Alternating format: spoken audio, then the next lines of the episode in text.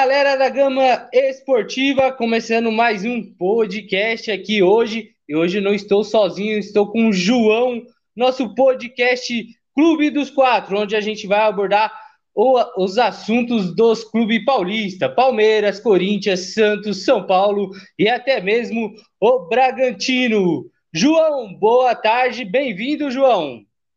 Salve, salve, David. Prazer enorme estar aqui com você galera toda da Gama Esportiva, e vamos aí comentar a rodada dos clubes paulistas. E que rodada foi essa? São Paulo perdeu, teve o Bragantino empatando, Santos ganhando, Corinthians voltando a ganhar e o Palmeiras também ganhando, né? Vamos começar é, dos jogos de sábado, que foi São Atlético Goianiense São Paulo, teve o Santos e o Bragantino. João, derrota dolorida para o São Paulo, João. Derrota dolorida para o São Paulo. São Paulo foi a campo com um time misto, né? Muitos desfalques e fez é, valer a diferença do time do Atlético Goianiense, que é um time muito bem treinado pelo Barroca e cons conseguiu fazer um bom resultado em casa. E o São Paulo agora é o único time paulista que não venceu no Campeonato Brasileiro. É, até agora um empate e uma derrota nesse Campeonato Brasileiro, duas partidas é claro, estamos no começo do campeonato, São Paulo bastante desfalcado no sábado e o Atlético bastante organizado, né? Ô, João, esse Atlético Goianiense, até onde ele pode chegar assim? Porque ele vem de duas vitórias do, do Corinthians, jogando na arena do Corinthians. O atual campeão paulista, o São Paulo, e ganha também. Até onde esse Atlético pode chegar?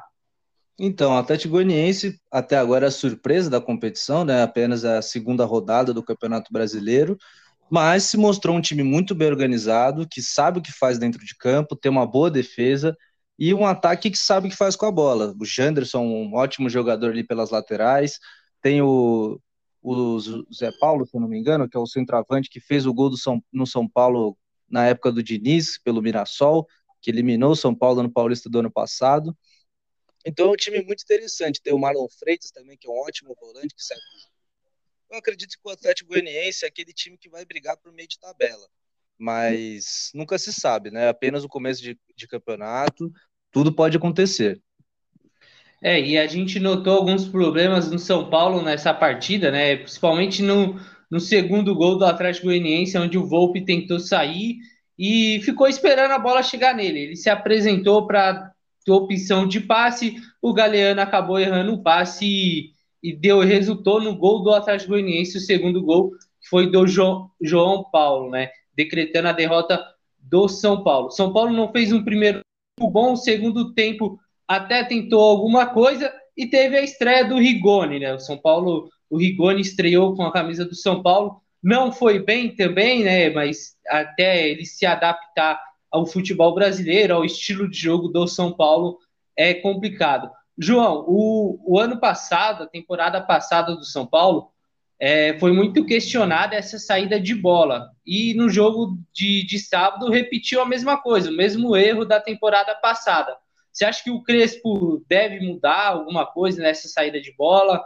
Ou, ou deve continuar com essa saída de bola, já que os jogadores tentam sempre essa saída? Então, essa saída de bola do São Paulo é um pouco da herança do, do Fernando Diniz, né? Aquela saída com o goleiro mesmo, que é arriscado, porque o time, o time adversário pressiona a saída de bola, né? Força o erro do, do São Paulo. E o Volpe, que não tem a qualidade no passe, dá um passe atrás do, do, do, do Galeano, né? E aí o Galeano tenta voltar para o lance, o jogador do Atlético Goianiense fecha bem, consegue interceptar, a bola sobra para o João Paulo, que vê o Volpe já adiantado e encobre o goleiro. É um, é uma, é um jeito de jogar. Você está jogando de acordo com. Você está se arriscando. Isso não, isso não tem, não tem dúvidas. É um jeito de jogar. O São Paulo fez muito bem isso ano passado com o Diniz e com o Crespo também. É um time que sai muito bem para o jogo, toca muito bem a bola, mas que tá. Quando você joga desse jeito, você está a favor do erro. Então, pode acontecer. É, pode, pode acontecer e o São Paulo tem aí pela frente o 4 de julho, né? Precisando vencer, só a vitória importa para o São Paulo, já que perdeu o primeiro jogo por 3 a 2 para o 4 de julho do 4 de julho do Piauí. São Paulo tem uma semana bem complicada aí, missões pela frente para vencer. O Atlético Goianiense enfrenta o Corinthians defendendo a sua classificação, já que venceu o primeiro jogo por 2 a 0 na Arena de Itaquera. O jogo é em Goiânia, Copa do Brasil também. Falando saída de bola, Fernando Diniz. Fernando Diniz, o Santos do professor Diniz, ganhou do Ceará por 3 a 1 Gols de Jean Mota, Marinho e Caio Jorge. O gol do Ceará foi do Vinícius Ovina.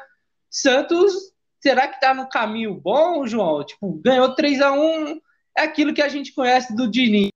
Hora que, que ganha bem, tem hora que perde mal. Santos é uma grande incógnita. Aliás, todo time que o Fernando Diniz comanda é uma grande incógnita, porque a gente nunca sabe o que esperar. Essa vitória do Santos de 3 a 1 me surpreendeu bastante. É, o Santos roubou a partida, tocou muito, muito a bola, teve mais de 60% de posse de bola, não deixou o Ceará jogar, mas é, ainda peca na, no quesito de finalização, finaliza pouco, né? E quando finaliza mal. Então o Santos precisa acertar melhor essa, essa finalização, treinar mais a, a, finalização, porque é algo que faz falta no né? Não faz gol que não chuta. E outra coisa precisa rever é o Marinho, né? O Marinho precisa voltar a ser o Marinho em 2020, como o rei que foi, aliás, é o rei da América, né? Então, o Marinho faz muita falta mas em contrapartida, o Caio Jorge tem se tornado um atacante, tem cada vez mais é, sentindo mais à vontade com a camisa nova do Santos. Enfim, o Diniz, por enquanto, vai botando o seu trabalho em um dia no Santos, com bola, com muita concentração. E vamos ver se o Santos vai longe na Copa do Brasil, né? É, o Santos tem pela frente o Cianorte, né? Ganhou o primeiro jogo de 2 a 0, mas é, é, é um time que é como a gente já conhece o Diniz, né? Pelo trabalho que ele fez no Atlético Paranaense, Fluminense e no São Paulo na temporada passada, é bem esse jeitão dele, né? Ele perde de 3 a 0 no final de semana e no outro já tá ganhando também de 3 a 1. Então o torcedor ele... tem que se acostumar. Pode falar. E o Diniz não liga, né, para isso. Ele perde 3 a 0 do Bahia, mantém o mesmo estilo de jogo, ganha do Ceará de 3 a 1, enfim. Diniz é um técnico corajoso nesse sentido, porque tem muitos que perdem de 5, agora como foi o o Miguel Ramírez do Internacional perdeu de 5 a 1 para o Fortaleza e a torcida já está querendo o Abel Braga de volta. São estilos de jogos, são estilo de jogos. Então, cabe ao treinador manter o estilo que ele se sente confortável de jogar, e isso eu admiro muito no Diniz. O Diniz é um cara que, mesmo perdendo, mantém o estilo de jogos e continua treinando da mesma forma. É, enfim, é o estilo de jogo dele. É, é o estilo de jogo dele e é engraçado, né? Porque na Europa o... tem pelo menos uma temporada. Dificilmente a gente vê um técnico saindo do meio da temporada, né? Lá na Europa. Por mais, é... O técnico na Europa ele começa, ele chegou num clube, começa ali e tal, e aí ele tem a temporada inteira. Se ele não dá resultado, é... tchau, tchau, bye, bye. Aqui no Brasil já é diferente, né? Se o técnico não dá resultado três jogos, cinco jogos, dependendo de, do, dos resultados, ele cai. O, o Diniz, é, para mim, é, é, ele é assim, João. Se, se fosse na, na Europa, é, não estou dizendo que o Diniz é técnico para a Europa, tá? Tô, eu só estou comparando, é, como eu disse isso, né? A Europa ele te dá pelo menos uma temporada inteira para você engrenar o time. Se não engrenar nessa temporada, tchau. Você acha que se aqui no Brasil fosse desse jeito, o Diniz daria certo em algum clube, até mesmo no Santos hoje? Então, um clube que, o clube que ele mais deu certo, né, tirando o Aldax, foi o São Paulo. Ele teve bastante tempo de, de trabalho. Ele começou em 2019, né, se eu não me engano, e te, ficou quase 2020 inteiro. Ele começou no finalzinho de 19 e ficou 2020 quase inteiro. Quase foi campeão brasileiro, é verdade. É... Mas eu acho assim que quanto mais tempo você der para os treinadores, acho que melhor é, o desempenho vai ser. É, isso é meio óbvio. Por exemplo, o Rolando Santos não teve esse, esse tempo, porque o Santos exigia resultado, né? O Santos disputava uma Copa Libertadores, disputava a Copa do Brasil, disputava o Campeonato Paulista, e o Roland fez o grande erro de chegar no Santos e não definir um time titular. Foi usando, acho que o Roland usou, sei lá, 40 jogadores. É muita coisa. Ele não tinha um time formado. Isso aí ficou claro porque o Santos não, não sabia jogar, não sabia jogar com o time que estava em campo. Os jogadores não estavam entrosados, os jogadores não entendiam a situação dele dentro do campo. Talvez com mais tempo, tá. é algo que o Diniz, em pouco tempo de trabalho, mas já vem É, o... o Santos vai jogar. É, o... é isso, né? O Santos aí começou a temporada com o Roland. Eu acho que para mim foi, foi um erro do Santos ter começado com esse técnico, né? Igual na temporada passada, que começou com o Gesualdo. E aí são, são diferentes, né? É, o Gesualdo ano passado chegou querendo mudar tudo, uma formação que vinha dando certo para o São Paulo e deu no que deu, né? Chegou o Cuca, conseguiu fazer esse time do Santos jogar. E aí chega o Roland, muda tudo também, quer do jeito deles, é, poupa jogador aqui, rodízio de jogador ali. E aí vem o Fernando Diniz, que também gosta, assim, né, de, de fazer esse tem, rodízio. Então, ele e o Roland têm estilos parecidos, mas parece Sim. que os jogadores do Santos assimilaram mais ao Diniz. Até agora, pelo que a gente pode ver. É que todo mundo gosta de trabalhar com o Diniz, né? Pelo menos é o que a gente escuta por aí nos times que ele passou, por mais que, que ele não ganhou título nos times, no Atlético Paranaense ele deixou na, na zona de rebaixamento, o Fluminense a mesma coisa, o São Paulo quase ganhou na temporada passada, todo mundo gosta dele, né? É, lembrando que o Diniz é formado em psicologia, tem, tem esse lado protetor de paisão mesmo, né? Do jeito, do modo Diniz de ser, né? Porque ele não é nada fácil também de conviver. E Sim. então, então é, são características diferentes, né? O, o Diniz ele tem, ele é mais ofensivo na, nas opiniões dele, no, no jeito de jogar dele. O Roland ele eu, eu, não achava um jeito ofensivo dele de ser, né? Não digo na entrevista, ser firme em entrevista, nem nada, mas é, dentro de campo. Não vi um time formado do Roland e deu no que deu. O Diniz chegou, tentou salvar esse Santos e acabou sendo eliminado da Libertadores na fase de grupos. Hoje está na Sul-Americana, tem a Copa do Brasil pela frente e começa o brasileiro ali oscilando, uma derrota e uma vitória, né? Consegue um, fica, acho que fica com um negativo de saldo, né, João? Porque tomou três.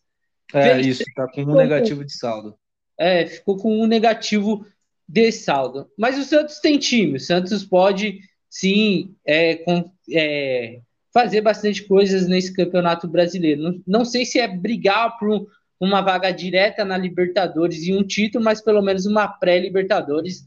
Acredito que o Santos consiga abrigar. Agora vamos falar da América Mineiro e Corinthians. Corinthians venceu com gol de Fábio Santos de pênalti volta a vencer a primeira vitória do Silvinho depois de dois jogos. E aí, João? Então, uma coisa que eu vi no, no, no Instagram do Elias, que eu dei muita risada, que o Elias colocou o seguinte: existe duas certezas na vida. Cloroquina não funciona e Fábio Santos não erra um pênalti. Impressionante como o Fábio Santos bate bem pênaltis, ele tem acho que 25 chutes, 25 acertos, é algo absurdo, bate muito bem na bola. E o Corinthians vai começando a uma nova filosofia de jogo do Silvinho, né? Muito, tem muito pouco tempo de, de jogo para a gente começar a analisar o Silvinho, mas o Corinthians já mostrou uma evolução mínima, mas mostrou sim. Venceu o jogo, a defesa foi sólida e mereceu a vitória. Teve alguns, problem, alguns probleminhas no final do jogo, que o América Mineiro saiu para a bafa, né? Mas não nada que tirasse a, a vitória do Corinthians. É, e ele modificou bem a equipe, né? Na que o Fábio Santos voltou a ser titular, Rony no meio-campo, ele, ele tirou o Matheus Vital, né? Do, do ataque, man, manteve o Luan como um falso 9, né? E muita gente zoa, né? O Luan, porque é, já tá como já é um falso jogador, vai jogar como um falso 9, aí não dá, né? mas de fato é que ele está tentando, João. Ele, ele mudou. Eu agora, João, se, se ele mudou para preservar para a Copa do Brasil ou se ele mudou porque era preciso. O que você acha disso? Ah, eu acredito que ele mudou porque era preciso, né? Porque a estreia dele no campo contra o Atlético Goianiense foi desastrosa, né? Perder de 2 a 0 numa, uma, na Copa do Brasil fora de casa, não, fora de casa não, em casa, né? Em Itaquera, é complicado. A torcida do Corinthians não ficou nada satisfeita, né? Criticou muito a escalação do Silvinho e também o, jeito dele treinar, né? Ficaram bravos que ele usa pullover. No Corinthians não pode isso, não. É, tem que se acostumar com o jeito do Silvinho. Ele é desse, desse jeito. Ele é padrão é Europa. Ele, ele, é, é padrão é, Europa. É padrão Europa. Tem que, tem que respeitar o cara. Mas é, daqui a pouco acaba esse padrão. É. você tem que dar o tempo ao tempo ao técnico, porque ele é o primeiro time que ele comanda brasileiro e tal costumou lá na Europa. É, ele, ele foi auxiliar técnico do Mano, do Tite, eu acho que também do Fábio Carilli no Corinthians. Então, de Corinthians, o Silvinho entende, né? De Corinthians, eu sei que o Silvinho entende. Basta agora todo mundo entender o Silvinho, né? Então, o Corinthians aí volta a vencer. E você acha que o Corinthians briga por onde? Meio de tabela, pré-Libertadores, Libertadores. Eu não vou falar título, porque o título eu sei que não vai brigar, porque é um, é um time muito inferior aos que vão brigar pelo título, João. Eu acredito que o campeonato do Corinthians é muito similar ao do Santos, é meio de tabela e brigar assim no máximo por uma pré-Libertadores. Esse é o campeonato do Corinthians para mim. E sobre o Silvinho, é, eu acredito que grande insatisfação da torcida é por conta do histórico dele, né? Ele é um, é um técnico jovem, e o primeiro trabalho dele foi o Lyon. E o Lyon, quando ele ficou, se não me engano, 10 jogos, 10 jogos no, no Lyon, foi o pior início de um técnico na história do clube francês. Então, é algo que pesa um pouco, mas tem que dar tempo para o Silvinho trabalhar. Vamos ver o que sai dessas ideias dele, como o Corinthians vai desenvolver, né, conforme os jogos. Mas aí já tem a primeira vitória. Se ganhar três ali, uma sequência de vitórias, a galera esquece ela do pullover, fala assim, não, silvismo e é isso. Vamos que vamos. É, é o, é o dinizismo, né? Igual é, então. no São Paulo, São Paulo, quando foi eliminado com o Mirassol na temporada passada no Paulistão, acabou com o Diniz. Aí foi, ganhou do ganhou na Libertadores, aí depois perdeu na Libertadores e começou tudo de novo. Virou líder do brasileiro, chegou à semifinal da Copa do Brasil, dinizismo. E aí, quando perdeu tudo, ah, os caras queriam quebrar tudo com o Diniz, hoje que está no Santos. Mas o, o Corinthians, o Silvinho do Corinthians, teve, teve essa passagem pelo Lyon, e aí a gente vê, né, ô João, como um técnico, não, não falo de todos, né, mas como um técnico brasileiro não é tão valorizado na Europa. É, foi, foi 10 jogos aí como comando do Lyon e foi o pior, pior começo de um técnico da equipe francesa. Então a gente vê como que o técnico brasileiro não é preparado para estar na Europa, né? Sim, pode, pode acontecer de, de, é, de sair um daqui e ir, como o professor Luxemburgo, Felipão, né? A gente já teve esses casos. Se, se tiver outros aí, João, você, você lembra aí para mim mas a gente vê que não não está preparado. Então vem vem para o Brasil, ele vem para o Brasil tentar se preparar, né? Mas eu acredito que não chegue até até onde até a Europa é os técnicos daqui do Brasil. Bom, o Corinthians venceu 1 a 0, tem uma derrota, uma vitória agora, é, perdeu para o Atlético Goianiense por 1 a 0, né? Se eu não me engano, também na primeira partida. Então fica com um saldo de gols aí zero, né? Fez 1 a 0 ontem no Corinthians. O América tentou pressionar o começo do Corinthians, mas aí o Corinthians foi se achando durante a partida, tomou uma pressãozinha no final também, mas conseguiu se segurar. E o mais bacana, João, que eu, eu gosto bastante de quando o técnico chega, quando ele junta o grupo. É, ontem, quando terminou a partida, Silvinho abraçou todos, todos os jogadores, todos da comissão, todo mundo se abraçou. Essa união pode, pode favorecer?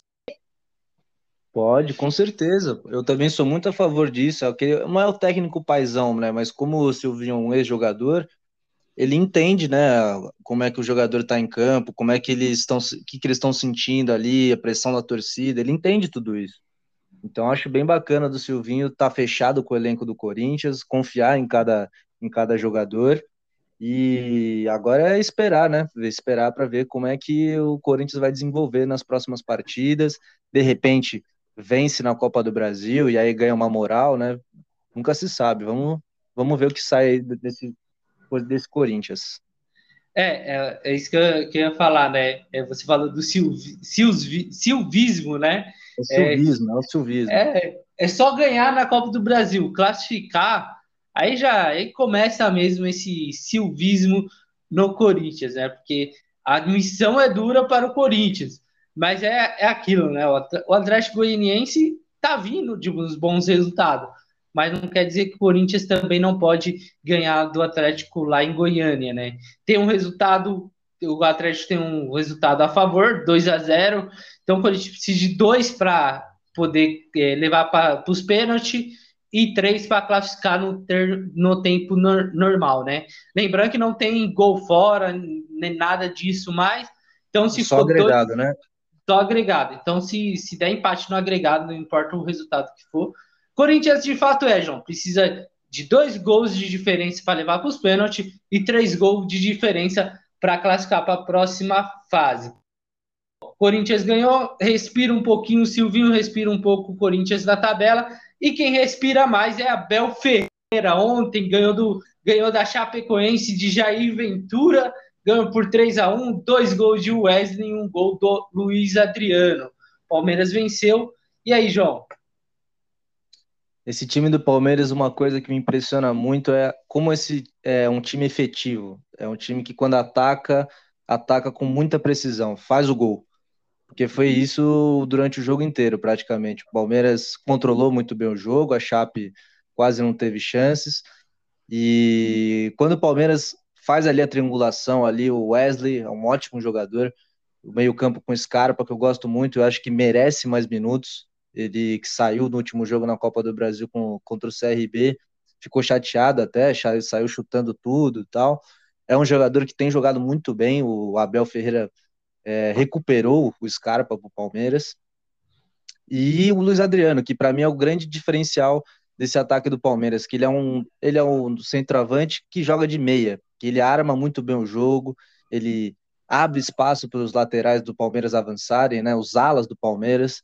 Enfim, é um time muito interessante do Palmeiras, que joga de diferentes formas, taticamente também é, é diferente dos outros times, porque ataca de um jeito, defende do outro, depois ataca de outro jeito, defende de outro jeito, enfim. Tem uma mudança de esquema tático constante nos jogos do Palmeiras que eu acho bem interessante que o Abel trouxe para o futebol brasileiro e que é algo que é bem bacana da gente, da gente ver. Bem bacana e vamos ver se o Abel aí dá uma relaxada, né? Porque na derrota para o Flamengo não estava tão relaxado assim. Então o Palmeiras veio da Copa do Brasil, enfrentou o CRB, ganhou de 1 a 0 jogando em Alagoas, agora pegou a Chape ganhando de 3 a 1 pelo Campeonato Brasileiro de fato, é, o Palmeiras é um time equilibrado. Tem o Daverson chegando também, já está regularizado, já treinou com a equipe é, nessa semana. É, por, ontem mesmo ele já estava no CT se apresentando. Essa semana já vai fazer o treinamento com a equipe. Quem sabe já na Copa do Brasil ele já não pode estar reestreando pelo Palmeiras. Dudu também, né? Dudu também está chegando, vai, vai poder só atuar em agosto aí pelo, Palmeiras se, se não for vendido, se, se nada disso acontecer. Mas, João, o Palmeiras, é, com volta de Dudu, principalmente Dudu e o Davis, Daverson, tendo um atacante para substituir o Luiz Adriano, que para mim acho que o, o Luiz Adriano e, e Daverson, eles têm a mesma característica. Claro, eu não estou comparando a habilidade dos dois, tá? Mas assim, pelo o, o centroavante, de ter dois centroavantes que tem quase as mesmas características, e você ter o Dudu de volta, que tem a mesma característica que o Rony, esse Palmeiras pode complicar aí nessa reta final de temporada no ataque, hein, João? Com certeza, o Palmeiras vai se reforçando de velhos conhecidos, né? O Davidson e o Dudu. Eu acredito que o Dudu vai ganhar um espaço nesse time do Palmeiras. Não, não sei se na posição do Rony, acredito que não, porque o Rony, talvez depois do Luiz Adriano, seja o principal jogador do Palmeiras, é um jogador muito decisivo, é, muito importante taticamente, que ele volta para marcar, ele pressiona muito a saída de bola das defesas adversárias. Então, eu acredito que o Dudu possa ganhar uma, uma posição dentro do meio de campo, talvez. Talvez no lugar do Scarpa, porque volta e meio o Scarpa é substituído. Talvez o, o Veiga, que não vem jogando tão bem ultimamente. Enfim, o Abel Ferreira, opções não faltam para ele escolher nesse, nesse time do Palmeiras. É, opção não falta e lembrando, né, o Palmeiras que perdeu para o Flamengo na, na primeira rodada do Campeonato Brasileiro, eu não achei que a partida contra o Flamengo foi tão ruim assim, né? O Palmeiras teve seus momentos, só não conseguiu fazer, é, é, não ser eficiente nessa partida, né? Como você falou que o Palmeiras é, é só que na, do Flamengo não conseguiu ser, e o Flamengo, numa bola, achou também um gol, numa vacilada da zaga do Palmeiras também. Então, é, é aquele campeonato, né? Você tem que é, o Palmeiras tem que fazer resultado contra esses times, tipo o Chapecoense, até o próprio Atlético Goianiense. Pegar esses times que sabe que vai brigar na parte de baixo e fazer resultado para poder ter moral para jogar com, com os grandes que vai disputar o título. Eu não sei, eu não sei, João, eu não consigo identificar é, no Palmeiras o que ele quer para a temporada, porque na temporada passada a gente sabia que a, a Libertadores era o grande objetivo há anos era o, objetivo do Palmeiras a Libertadores. Só que nessa temporada eu não consigo identificar qual é esse objetivo. Se é o Paulistão já perdeu, se agora é a Copa do Brasil, se é a Libertadores, se, se vai focar também no brasileiro. Claro, eu sei que a Libertadores é o que todo mundo quer, né? Mas a gente assim, é, Palmeiras, igual ano passado, o Palmeiras priorizou a Libertadores, esqueceu o brasileiro e ganhou a Copa do Brasil. Você acha que o Palmeiras está focado no brasileiro também esse ano ou vai fazer igual a temporada passada? Eu acho que é muito cedo para a gente falar, é, falar isso, né? Apenas a segunda rodada do Brasileirão. Como você disse, o Palmeiras já, já fez seus três pontos. Acho que, se eu não me engano, ocupa a sétima colocação do campeonato. Eu acho que é meio cedo para distinguir já, falar assim, ah, o Palmeiras vai focar nisso e tal. Mas acredito que a Libertadores seja o foco principal, porque é, é o caminho para ir para o Mundial, né? O Palmeiras ficou devendo no Mundial, é, passou vergonha sim, perdeu para o Tigres, depois perdeu para o time da Arábia Saudita e não pegou nem a terceira colocação do, do Mundial. Então fez feio e acredito que o torcedor palmeirense queira muito essa revanche né, com o Mundial, que é o grande sonho do, do palmeirense, que é vencer esse primeiro Mundial é, de clubes. É o sonho de palmeirense, sonho da tia Leila, né? Exato. Esse Mundial. E lembrando, lembrando que essa semana a gente transmite pela Rádio Palmeiras RB no Allianz Parque na quarta-feira. Amanhã, na terça-feira, transmitiremos também o jogo do São Paulo e 4 de julho pela Copa do Brasil. O Santos enfrenta o Cianorte pela Copa do Brasil. O jogo amanhã, se eu não me engano, João, é quatro e meia da tarde horário Perfeito. horrível. Tomara péssimo, que péssimo. tomara que esteja um tempo mais frio, né, lá, lá na Baixada. O Corinthians enfrenta na quarta-feira também o Atlético Goianiense às nove e meia da noite, precisando vencer. Duas equipes que precisam vencer, né, nessa, nessa semana. O São Paulo e o Corinthians. Só a vitória importa para os dois, João. Com certeza. Acredito que para o São Paulo seja a tarefa mais, mais tranquila, né? Porque perdeu de 3 a 2 lá no Piauí, mas, com todo respeito ao 4 de julho, é, o São Paulo é uma equipe enorme do futebol que tem toda a obrigação do mundo de vencer no Morumbi e tem condições totais de fazer isso. E ganhar com, com autoridade, né? Com autoridade. Com é, autoridade. O que, é o que todo mundo está com autoridade. A gente lembra, claro, teve erro de arbitragem no jogo passado, então o São Paulo tem que amanhã no Morumbi fazer o papel, tem que, pelo, olha só, para mim tem que ser pelo menos uns 4 a 0 aí, não aceito, não aceito mais, menos que isso. Mas é isso, João. Nosso podcast vai chegando ao fim. É, queria o seu, seu destaque final, sua despedida aí, João. Não, meu destaque final é agradecer aí pelo convite para participar desse podcast maravilhoso. É, agradecer também a Gama Esportiva pela oportunidade. E, enfim, vamos aí que essa semana tem muitos jogos, rodada da Copa do Brasil, tem rodada do Brasileiro. E é isso, a, competições nacionais vão começando a se desenrolar e os clubes vão tendo que começar a jogar bola, né? Porque senão vai começar a ficar complicado. Bom, então é isso. Amanhã transmitiremos pela Gama Esportiva a seleção olímpica às duas horas da tarde, né? Vai Brasil e Sérvia às sete da noite. Tem São Paulo e 4 de julho pela Copa do Brasil. E, e mais tarde, às nove e meia, Paraguai e seleção brasileira. Brasil aí, complicada a situação brasileira na extra-campo. Amanhã vocês vão saber tudo isso na, na nossa transmissão. Bom, João, valeu, até a próxima. Amanhã a gente está de volta também trazendo os destaques da Copa do Brasil entre Santos e Cianorte, São Paulo e 4 de julho. Eu fico por aqui, deixo o meu abraço para vocês. Valeu, até a próxima. Até a próxima, galera. Valeu.